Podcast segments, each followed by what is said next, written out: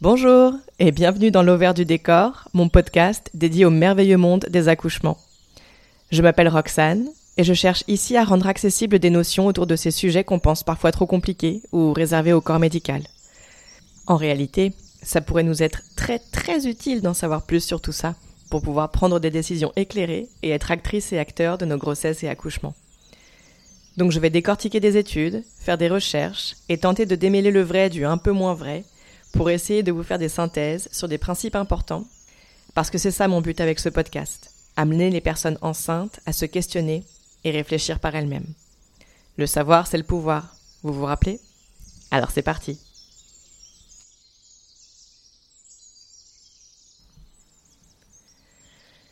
Ah, l'utérus. On entend souvent des trucs genre Ouais, le muscle le plus puissant du corps humain, c'est la mâchoire, blablabla.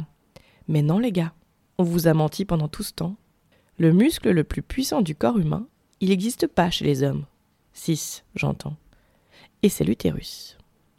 En temps normal, c'est-à-dire hors grossesse, il a la forme et la taille d'une poire inversée et il est généralement antéversé, c'est-à-dire que le bas de l'utérus est en avant et repose sur la vessie. On peut aussi se le représenter comme un triangle point en bas. La face horizontale, en haut, c'est le fond de l'utérus. Lui, il est hyper important parce que c'est en grande partie de là que vient toute la pression de l'utérus pour pousser le bébé vers la sortie. Le reste du triangle, c'est le corps de l'utérus avec des cornes utérines aux pointes supérieures qui relient de chaque côté un tube utérin qu'on appelait avant trompe de Fallope. Et au bout de chaque tube utérin se trouve un ovaire qui libère des ovules. D'ailleurs, fun fact, je ne sais pas si vous le savez, moi je l'ai appris très récemment, mais on est avec un stock d'ovules bien défini, environ 500 000, qui est déjà présent dans nos ovaires. Ensuite, à partir de la puberté, lorsqu'on commence à avoir nos règles, on libère un ovule chaque mois environ. Mais les ovaires n'en fabriquent pas. Ils les stockent simplement et les libèrent tout au long de la vie menstruée. J'ai trouvé ça fou. On a donc ensuite la pointe du bas, c'est le col de l'utérus. On va s'attarder un peu sur ce col. Le col de l'utérus, il est généralement fermé. Quand on dit fermé, c'est pas tout à fait hermétiquement, puisqu'il permet quand même au sang menstruel de s'écouler et aux spermatozoïdes de passer pour potentiellement rejoindre un ovule dans les tubes utérins. Il faut savoir que le col émet des sécrétions ce sont elles qu'on peut retrouver dans la culotte et qu'on appelle perte blanche ou glaire cervicale. Aux alentours de la période d'ovulation, cette glaire cervicale ressemble à du blanc d'œuf cru, la parfaite consistance pour permettre aux spermatozoïdes d'arriver à bon port. Le reste du cycle, on peut observer peu ou pas de sécrétion, et s'il y en a, elles auront plutôt une apparence de blanc d'œuf cuit cette fois. Circuler les spermatos, vous pouvez pas passer, il n'y a rien à voir. Durant l'accouchement, on parle de dilatation et d'effacement du col. En fait, ce qui se passe, c'est que chaque contraction va tirer sur les parois de l'utérus pour les faire remonter. Le col de l'utérus va donc s'effacer dans le sens où, les parois remontant, le col devient de moins en moins perceptible jusqu'à s'écarter totalement autour de la tête du bébé lorsqu'on arrive enfin à dilatation complète. Bon, s'il y a des pros d'anatomie, n'hésitez pas à me dire si j'ai un peu trop simplifié, hein, mais je pense que je suis pas loin. La paroi de l'utérus, elle est composée de trois couches. Il y a d'abord l'endomètre, qui tapisse la couche interne de l'utérus, le myomètre, puis la séreuse, qui est toute à l'extérieur et qui est en fait le péritoine. L'endomètre, c'est lui qui peut en partie causer problème dans les questions d'endométriose, mais en gros, c'est une couche qui est faite pour se desquamer au moment des règles. C'est une couche qui est très sensible aux variations hormonales et qui va varier en épaisseur et en vascularisation en fonction de la période du cycle et des hormones du moment. Aux alentours de l'ovulation, l'endomètre est très épais, très vascularisé, afin d'accueillir au mieux un potentiel ovule fécondé qui voudrait se développer. Si aucun ovule n'est venu se nider, l'endomètre va se dévasculariser et se raffiner ou régresser, ce sont les règles, sous l'action des hormones, avant de recommencer à se vasculariser à la fin des menstruations, pour arriver à un pic lors de la prochaine période d'ovulation, et ainsi de suite. Le myomètre, c'est la couche intermédiaire, plus épaisse et composée de fibres musculaires qui vont jouer un rôle essentiellement durant l'accouchement. Mais en vrai, même durant les règles, elles peuvent aider à contracter l'utérus pour faire évacuer l'endomètre et le sang des règles. Le péritoine, lui, enveloppe le tout et joue le rôle de tissu conjonctif dense qui relie l'utérus aux autres organes de la région dans le bas-ventre. L'utérus est maintenu en place dans sa cavité grâce à différents ligaments. Certains sont là pour le suspendre et d'autres ligaments sont là pour le soutenir. Comme ça, on est sûr qu'il ne bougera pas trop. On note aussi les ligaments ronds dont la fonction première est de maintenir l'utérus en antéversion. Il y en a un de chaque côté de l'utérus qui part de la corne utérine et descend jusqu'en bas de l'aine, au niveau du pubis à peu près. Durant la grossesse, les tensions plus fortes dans ces ligaments ronds peuvent être la source de douleur au niveau du plancher pelvien et peuvent être hyper incommodantes. Donc voilà, en général, l'utérus il est antéversé, mais il peut aussi lui arriver d'être rétroversé chez 20 à 30% des personnes, ce qui n'a aucune incidence sur la grossesse ou l'accouchement, mais peut créer des douleurs par ailleurs, pendant les rapports sexuels notamment. Il existe aussi des variantes, comme l'utérus bicorne ou l'utérus cloisonné par exemple, qui peuvent provoquer des fausses couches ou rendre les grossesses plus compliquées. Les diagnostics se font généralement au cours d'échographies un peu par hasard. L'utérus contractile, quant à lui, désigne un utérus qui se contracte beaucoup pendant la grossesse et peut potentiellement mener à un accouchement prématuré. Bon, abordons maintenant le cas de l'utérus cicatriciel. Et là, je risque de pas trop me faire de copaines, mais c'est pas grave. L'utérus cicatriciel, c'est un utérus qui a subi une ou plusieurs césariennes pour extraire un ou plusieurs précédents bébés. Le corps médical est hyper frileux lorsqu'il y a un utérus cicatriciel parce que ça augmente un certain nombre de risques. Le risque d'une implantation basse du placenta d'abord, parce que, petite parenthèse, on attend du placenta qu'il s'implante relativement haut, en tout cas loin du col de l'utérus, pour être sûr qu'il ne bouge pas le passage au moment de l'accouchement. Ça augmente aussi le risque d'une potentielle mauvaise implantation du placenta. On parle de placenta accreta, increta ou percreta. Pour le premier cas, la question d'une implantation qui serait potentiellement trop basse, les premières échographies durant la grossesse montreront bien vite si le placenta est mal placé ou non. En général, il se place naturellement correctement, c'est-à-dire relativement haut, et de toute façon, plus la grossesse avance, plus l'utérus grandit, plus le placenta va être amené vers le haut avec l'accroissement de la taille de l'utérus. En ce qui concerne les anomalies d'implantation, elles signifient généralement que le placenta est comme implanté trop profondément dans le tissu utérin et elles peuvent induire une rétention placentaire au moment de la délivrance. Les études montrent que ces rétentions placentaires arrivent de plus en plus souvent, ce qui est complètement corrélé avec l'augmentation des césariennes.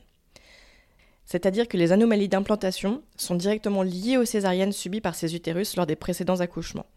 On n'a pas un risque accru d'une implantation un peu bizarre si on n'a pas subi de césarienne. Il y a aussi les risques de rupture utérine au moment de l'accouchement qui sont plus grands qu'en cas d'utérus non cicatriciel. Alors, si cette assertion est vraie, il est important de ramener de la nuance.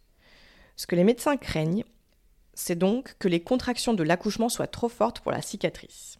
Alors, bon, moi je ne sais pas exactement comment ils voient une contraction, mais je suis pas sûre de voir comment la simple contraction d'un muscle pourrait rouvrir une cicatrice. Vous imaginez la violence du truc? Non, on parle juste d'un muscle qui se contracte, hein, pas d'un couteau qu'on y planterait. Bon. Par contre, si ce que je viens de dire peut être vrai en cas de contraction naturelle, clairement, les contractions provoquées par les hormones de synthèse, donc en cas de déclenchement par exemple, sont beaucoup plus fortes et violentes, et là, effectivement, peuvent représenter un risque pour la cicatrice. Les chiffres sont très éloquents. Les risques de rupture utérine en cas d'utérus cicatriciel sont de 0,3 à 0,8% en l'absence d'hormones de synthèse, contre 1 à 2% en cas de déclenchement. On peut se dire ah ouais, mais quand même, 0,8%, c'est un risque. Et moi, j'ai envie de répondre à ça, que ça veut quand même bien dire qu'il y a 99,2 à 99,7% de chances pour que l'accouchement par voie basse se passe sans aucun problème.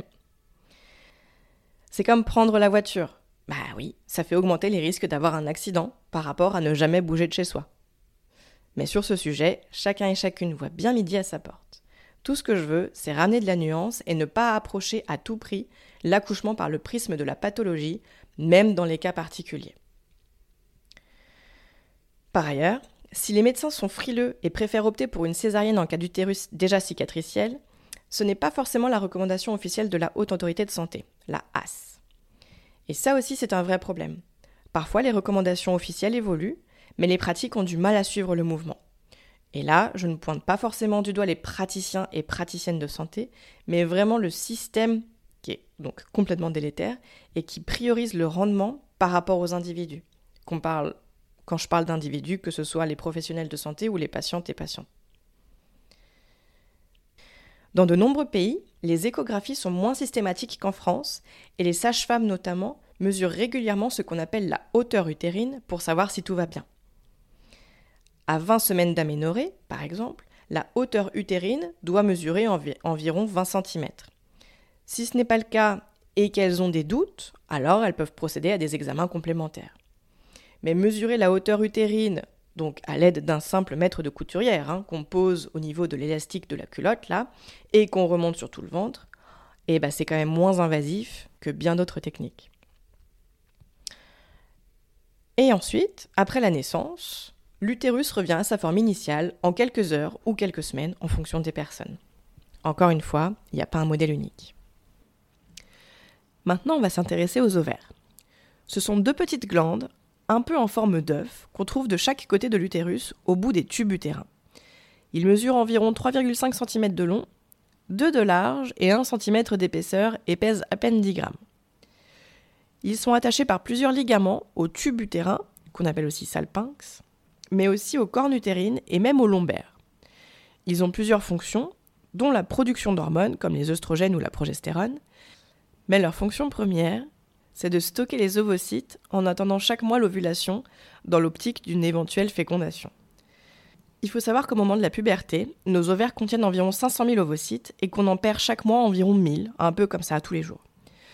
On reviendra dans un autre épisode sur tout le cycle ovarien ou menstruel, parce que je pense que c'est vraiment important de comprendre comment ça fonctionne et comment ça peut influer sur nos humeurs, notre métabolisme, notre digestion et tout ça. Donc les ovaires stockent les ovocytes, chaque ovocyte étant, avant d'être relâché hors de l'ovaire au moment de l'ovulation, entouré du follicule ovarien, qu'on appelle aussi le corps jaune, après l'ovulation. Le follicule ovarien, c'est une sorte d'accumulation de cellules autour de l'ovocyte qui vont le nourrir et ainsi permettre sa maturation. Quand l'ovocyte est mature, il se dégage de son follicule et peut sortir de l'ovaire pour potentiellement être fécondé ensuite dans le tube utérin. Le follicule ovarien, il est hyper important parce qu'il abrite aussi la synthèse de nombreuses hormones de grossesse, mais on y reviendra encore une fois dans un épisode dédié. Un mini mot enfin sur ces fameux tubes utérins qu'on appelle aussi salpinx et qu'on appelait avant trompe de Fallope.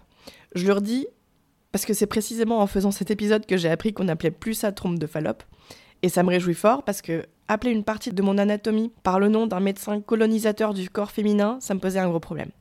Donc, les tubes utérins, ils sont primordiaux parce que ce sont eux qui permettent aux ovules de cheminer pour s'éloigner de l'ovaire et devenir accessibles pour la rencontre avec un spermatozoïde.